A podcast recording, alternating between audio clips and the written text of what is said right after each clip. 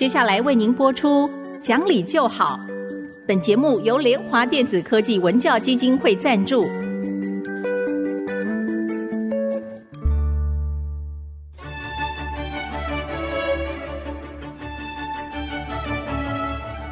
在日常生活当中，人们的不理性行为经常是隐藏在看似理性的包装和掩盖之下，很难被察觉。凡事讲理，所有事情就会简单得多。讲理的必要条件就是丰富的常识。请听红兰教授主持的《讲理就好》。这里是爱惜之音竹科广播电台 FM 九七点五，各位听众朋友您好，您现在所收听的节目是《讲理就好》，我是红兰。听众朋友好，我是田丽云。老师好，田老师好，终于微解封了，对对对，终于回到录音室了哈，真的好高兴。原来用电话录音，觉得压力好大哟，就是人不在一起谈了，好像总觉得谈的不太对。对，我想最近这几天啊，最开心的事情应该是奥运，我们传回不少好成绩啊，是是是，对，那我觉得很感动的是。不只是好成绩，我觉得在这些年轻选手的身上，我们看到了独特的运动精神，看到了礼节，是，并不是以。只有赢才是第一，我觉得我好感动。对，我就是文化的熏陶哎，真的是很好。你知道为什么运动这么多人喜欢看哈？因为它是个人类体能表现的极限。是啊，因为我自己运动非常不好，所以我对运动没有什么兴趣。可是我上次知道说，二零一九年那个马拉松啊，那个肯雅的那个冠军，他比飞毛腿，对对对，他比人家快了一个多小时四十五分钟哈。最主要就是人家去量一量以后说，他已经到终点了。别人才离他有十二英里，那是这么远，我没留意。对，很远，所以我以前都没想啊，他比人家快这么多。嗯，同样是人呢，他怎么可能跑这么快？所以那时候才第一次觉得说，运动员哈，我们尤其是奥林匹克所看到的，那真的是叫做人类表现的极限。对，真是了不起的很。体育啊，那种肢体之美啊，让人觉得赞叹。不管哪一个项目，一看了你就忍不住会继续看下去。对，我觉得。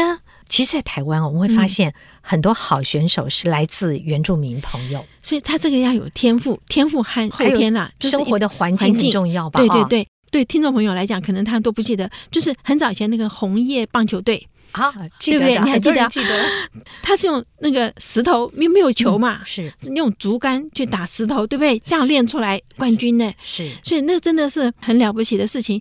其实有在想，最近报上也有人在登说，投资原住民拼奥运。好，奥运真的，你看到国旗升起来，真的非常非常的感动，会掉眼泪，真的。那么投资原住民的时候，我跟你讲哈，他这个部分是真的叫天赋。他们对韵律，我们看那个电影哈，叫做《听见歌在唱》，有没有？哈，我真的的校长，哎，我现在希望好所有人都去看啊，真的很好看一个电影，《听见歌在唱》。这里面他的身体的韵律哈，因为我们最早马彼得这个就是差不多十几年前，然后我们去那时候他还在这个那时候我们叫他唱的原因是因为什么？学生有很多的 extra 的，我们说 energy。嗯，你这个额外的这个体力要去消耗掉，不然又在班上作怪，对不对？嗯、那那时候没有操场，没有运动的东西，好像我跑了三个学校都没有篮球架哦，哈、啊，都没有这些，那还要买球啊，什么都不要。嗯嗯、后来想了半天说，说啊，唱歌，你说声音就有了嘛，尤其是他是布农族嘛，嗯，因为那时候马彼得告诉我说，他说布农族去打猎，哈，布农族是打猎的，所以他们是黑矮壮，嗯，打猎的。他就说，打猎的时候你要沟通啊，比方说我打了什么东西，我要什么，要用歌声传出去的时候，他他把八部合音嘛。嗯，那我听到以后，因为我也不会唱歌，那我就问他说。那我如果支持你晚餐的钱呢，就是下完课以后，先给孩子吃个点心，然后就来唱歌。嗯、唱完以后，可能在学校里做些什么事，然后再回家，因为学校也有电，嗯，嗯有桌子可以做功课哈。所以那个最早以前是这样子开始的，很早很早。哦，我都现在已经想不起来，这有多少年前，不止十几年了，绝对不止十几年。这是很早以前。你看那时候我还年轻，还可以上山呐、啊，对不对？对？现在我都七十几岁了嘛，哈。嗯。所以那时候你就看，哎，这声音声音真的很好，他就唱就好了嘛。对不对？好，另外一个是跑，他那个跑哈，因为我曾经去追过小孩子哈，就是上课了嘛，跑掉嘛，那个老师一个人管不了这么多，就是老师去管这个，另外一个就从后面跑掉了，还有人会跳窗就跑掉，就是刚开学的时候，真的都有这样子。嗯、我们一开始的时候，刚开学的时候，好几个志工上山去帮忙，第一个是发文具，然后呢，帮老师去维持是 班上秩序。后来你真的去想，他怎么知道说一年级就要坐在教室里？没有人教他嘛，嗯、是对不对？带进来以后，就是这个做，这个站起来，那个干什么？所以一定真的需要人去帮忙。那我当然本来就跑不快。我们有个志工啊，他是学校的运动员呢，就大人去追小孩还追不过，他跑得之快啊，而且就不见了。我觉得他们 一方面是他的身体，他的基因一定特别好；嗯、第二个是在山上，那你知道他们的那个环境并不方便嘛，所以你要更多的时间去走去跑，对，加上空气，他的肺活量也特别好，整个的条件架构出了，他们真是体力特别好。我那时候一直在想说，因为我就记得是杨传广。嗯，对啊，在我们长大的时候，就是杨传广、阿明，那个我都还不晓得。杨传广还记这这两个 字我记得嘛，哈，所以想说，对呀，他就是可以跑啊。你知道后来我们怎么就是用馒头把他骗回来的啦？用吃东西，有对他们真的真的很厉害。所以，假如我们能够去用这个方面去栽培他们，哈，因为现在运动也不只是跑啊，运动的原理、运动体育那个。其实现在还一方面用运动，一方面还要用脑啊，是是，用以智取胜呐、啊，对不对？已经不是说那种蛮蛮人那个，我就嗯嗯，对我看了一小段那个 羽球名将那个戴资颖他的那个呃很技巧的救球的这个一个剪辑影片啊。你就可以发现，他绝对是用他脑力在算，对，应该他的距离，包括我怎么样骗你，然后那个手的轻重角度，对，这个是不是只有蛮力或是体育能力强做得到的？对，绝对加上智慧，是是，绝对是智慧。就看人家打排球，还有羽毛球、网球、吊球啊，什么东西，对不对？是，这些都是，而且还知道对方心理。但是老师，您说。过去的孩子们，那那个环境、那个条件比较贫乏，所以他们很辛苦的去用一些食物，用什么去教他们。其实原住民那边现在有这么多流浪老师，老师就是孩子的父母亲，因为父母都要下山去打工嘛。那你把这个钱多聘几个流浪老师，流浪老师他也有工作，然后他都是住在山上，对不对？他就照顾孩子的时候，运动员其实很重要，是个纪律。是对不对？对，这纪律就是时间到一定要记起来，一定要去运动，一定要像我记得，嗯，大陆有个跳水冠军，嗯，他十二岁，他是山东人，他早上六点钟跳到晚上六点钟。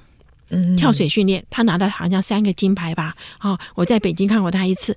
我对这种人真的这种毅力，还有这种纪律、自律性哦，对，很而且而且需要别人辅助了。山东是冷的呀，而且冬天那个水，在我想冬天掉下去，搞不好都要麻痹了。是是，就这样练练出来的。所以好像这次大陆也有个女生。跳水冠军，十公尺高的，嗯嗯，跳冠军啊，跳的姿态好美。对，他拿十分嘛，嗯，就有人讲说，他如果不拿十分，这个没天理了。的确是跳的真美。对对对，没有这种毅力，没有这种纪律，其实出不来的嘛。所以孩子其实可以找得到很多老师，当然这些老师不一定是体育老师，但是可以照顾这些孩子们在运动之外的其他学习跟生活。对，因为运动不只是跑，就是说他的人品。纪律、品德，对不对？这些东西很重要。还有，其实营养，嗯，营养是很重要的，因为它需要蛋白质嘛。是哦，蛋白质修补肌肉的损伤，所以他们一定要这样子。那如果说你今天在偏向不够这些营养的话，那真的就是。其实真的，我们在很多嗯呃成了名之后的运动员身上去看他背后的故事，会发现他们很辛苦，对，他们吃的也不够好，或者他的资源是很不够的。我们都是到了人家拿了奖了啊，这真的就锦上添花了。对呀，可不可以在那些还默默无名、还在训练的运动员身上多花点多花钱？我觉得那个真的是真的是需要的。人才的栽培哈，都是不能等到要奥运了再来，再再临时来那个。其实哪个领域的人才栽培都一样，都是一样，都是都不能等到临可绝景啊！是是是啊。其实我这次在奥运的比赛当中看到我们很多的选手态度特别好，也就是说他们的体育精神特别精彩。我觉得待会儿老师我们可以来分享一下这个部分。对对对，这个很好。好，我们这边休息一会儿，马上回来。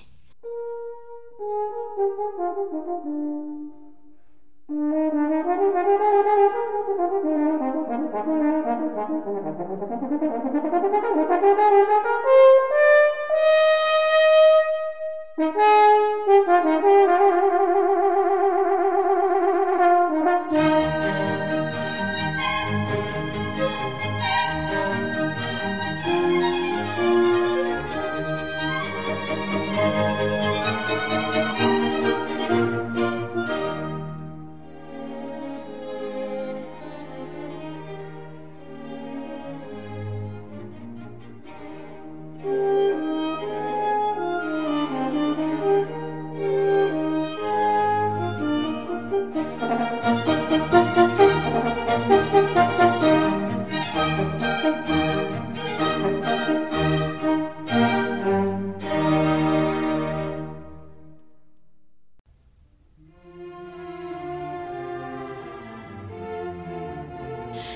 各位再回到讲理就好的节目，我是红兰。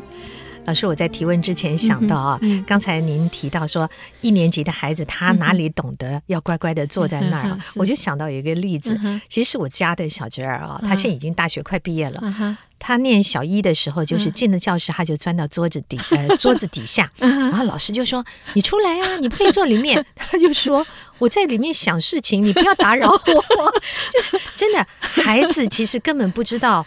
可与否，或者说对与错，甚至于老师说过 难还是容易，孩子其实没有太大感觉，对都是大人加诸到他身上的。对，所以我为什么讲这个？想到这个小笑话，就是说，刚刚讲到运动员，他不是只有体力运动，他们很重要的还有他们的态度、他们的品格。其实这些都不是体育老师之外，一定还有很多其他的老师要来教他的。对，对，我觉得在这一次我们的那个奥运，好多选手的身上都看。到这样的例子，对，我觉得这个是我们教育的成功，也是非常非常非常的高兴。就是说，他们将来不会像以前说，我今天比方打棒球，我过了三十岁，我不能打棒球了，我就没有别的。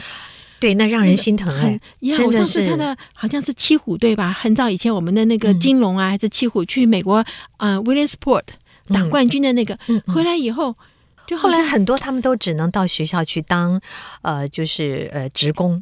对，对我看到连教练都没有办法，因为台湾没有教练这样子的职务给他们做，对，很可惜耶。对，我看到有个是铺马路的，好多个都是这样，看到很可。当中只有几个了，我们知道的，像现在清大的副校长啊，吴成文呐，哦，还有以前有几个选手的确，可是我想那也是。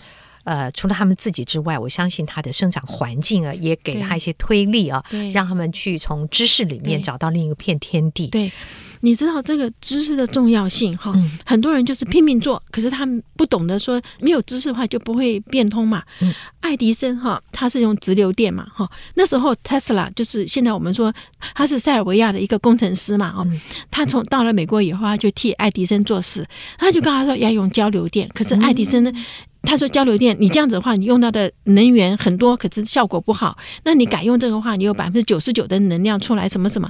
可是爱迪生，因为他只有念过三个月的书，嗯，你还记得他进小学的时候，老师叫他的妈妈的把他领回去，说你的孩子无药可救。嗯，他只有念三个月的书，所以他他会发明，他会去做，他也会行销。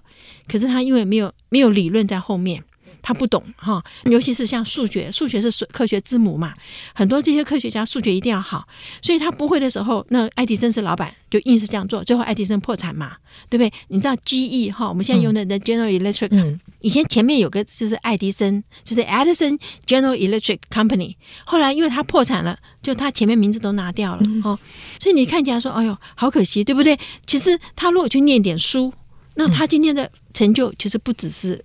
不只是、嗯、可能更高了，对对，所以这个运动很重要。其实书还是要念。对，我想这里啊，我们要稍微厘清一下，并不是说像老师，尤其刚刚讲到说数学是非常重要，嗯、是一切学识之母，嗯嗯、不是叫家长说你要让孩子就去补数学呀，还是你要让他的功课考得多好？我们说的是。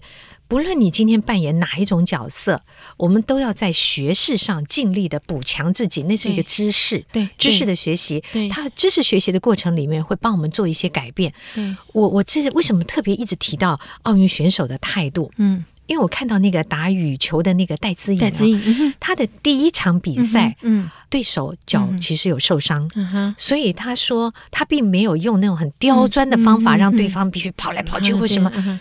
结果人家评价他说：“你已经超出了一个运动员的那种精神。嗯”嗯、那我就觉得多好。他们虽然他第二场打完了，跟他的对手拍了一张好美的照片。对，运动是一种技艺上的竞赛，体力竞赛。对，对，对，可是你在人品上，嗯、在品格上，对，那是另外一个。你如果让大家都喜欢你，对，多好。对，你还记得说，在好像是我们在节目里谈过一次，就是 那个。三铁三铁竞赛的时候，第一名的那人跑错了方向，有没有记不记得？第二名的人就停下来等他嘛。后来最近又发现一个，就是骑脚踏车、自行车那个，快要到终点的时候爆胎，他只好扛着走。可是那个人就慢慢骑跟着他，因为他应该是第一名的。我们看到很多，这次就是运动精神。对对，最早最早的时候，几十年前不是还有黑人白人那个得奖的那件事情？对对对，我觉得大家去搜寻一下体育故事非常多。所以我常觉得。体育好选手的这些老师们哦，嗯、也真的要，我们要特别关注他们，要谢谢他们。嗯、他不只是教了技术，嗯、他们一定是在生活上，在整个的人格培养上啊，应对进退上，都做了很好的指导。对对对对，所以孔子就讲嘛，这是个比赛之前先要鞠躬啊，对，哦 先要那个。对，所以选手拿高额奖金，教练们也应该有，只是我不知道是有多少，他应该有没有？应该要有吧？我也不晓得，也希望他们有。哦，对，应该才有才好。其实。这个我看到他们的态度的时候，因为最近不是一直都有要办那个，就是各种的那个，现在慢慢开放了嘛，对，就办各种讲动，就看一些广告打出来哈，心里很很不舒服。比方说，现在所谓的那种形态，都是一个人在那侧着站，两个手抱着胸。哦，我知道您现在好多形象照都是这样，看得很不舒服。对，斜站着，然后两两个手抱胸环胸，对对对，那表示说很有自信跟很专业。我不觉得呢，我觉得那个就很 骄傲，就人上有人，天上有天。我觉得无论如何哈，人要谦虚。我觉得运动员最有这个精神，你随时你只要一个失误，你可能冠军就不是你嘛，对不对？你随这个谦虚，就是你今年是冠军，可是明年就不见得啦，就有人会赶过你呀。是不是？那我们就提醒大家，如果你在拍形象照的时候，也是用了这样的姿势的时候，你同步也要提醒自己，我的内在跟我的外在是不是能够相称的？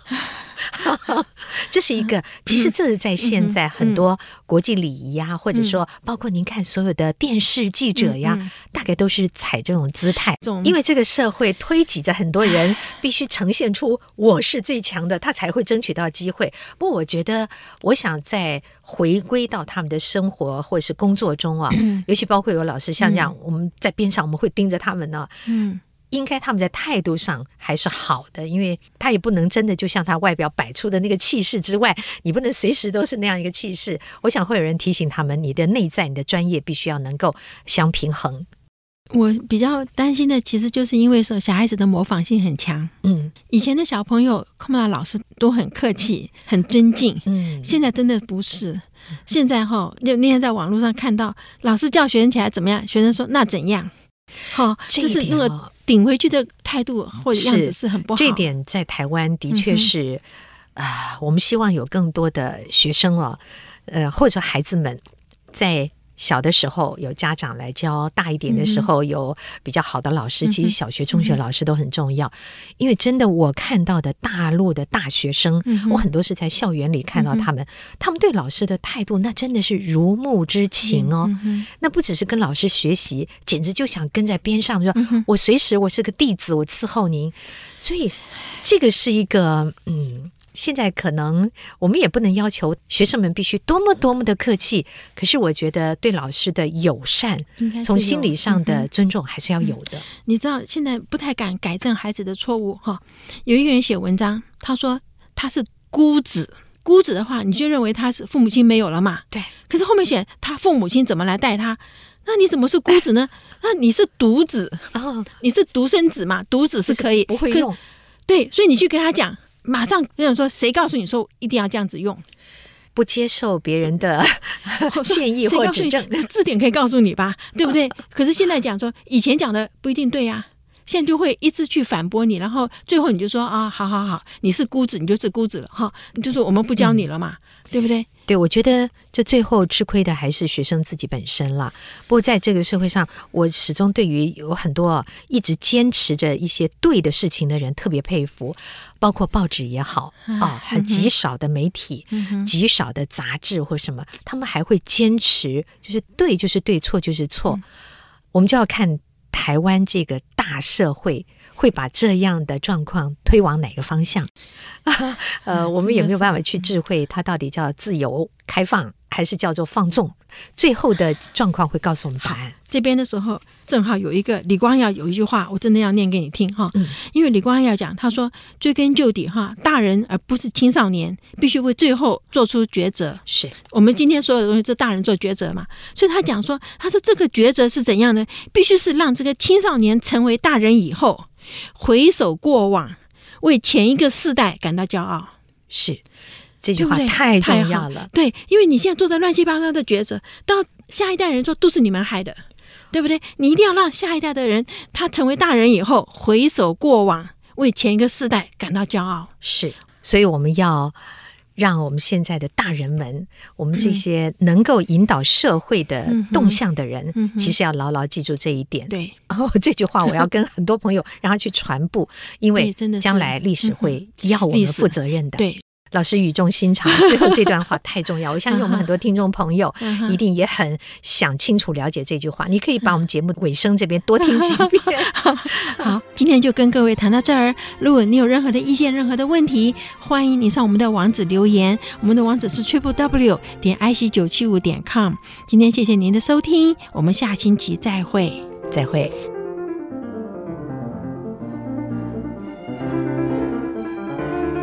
本节目由联华电子科技文教基金会赞助播出，用欣赏的眼光鼓舞下一代。联华电子科技文教基金会邀您一同关心台湾教育，开启孩子无穷的潜力。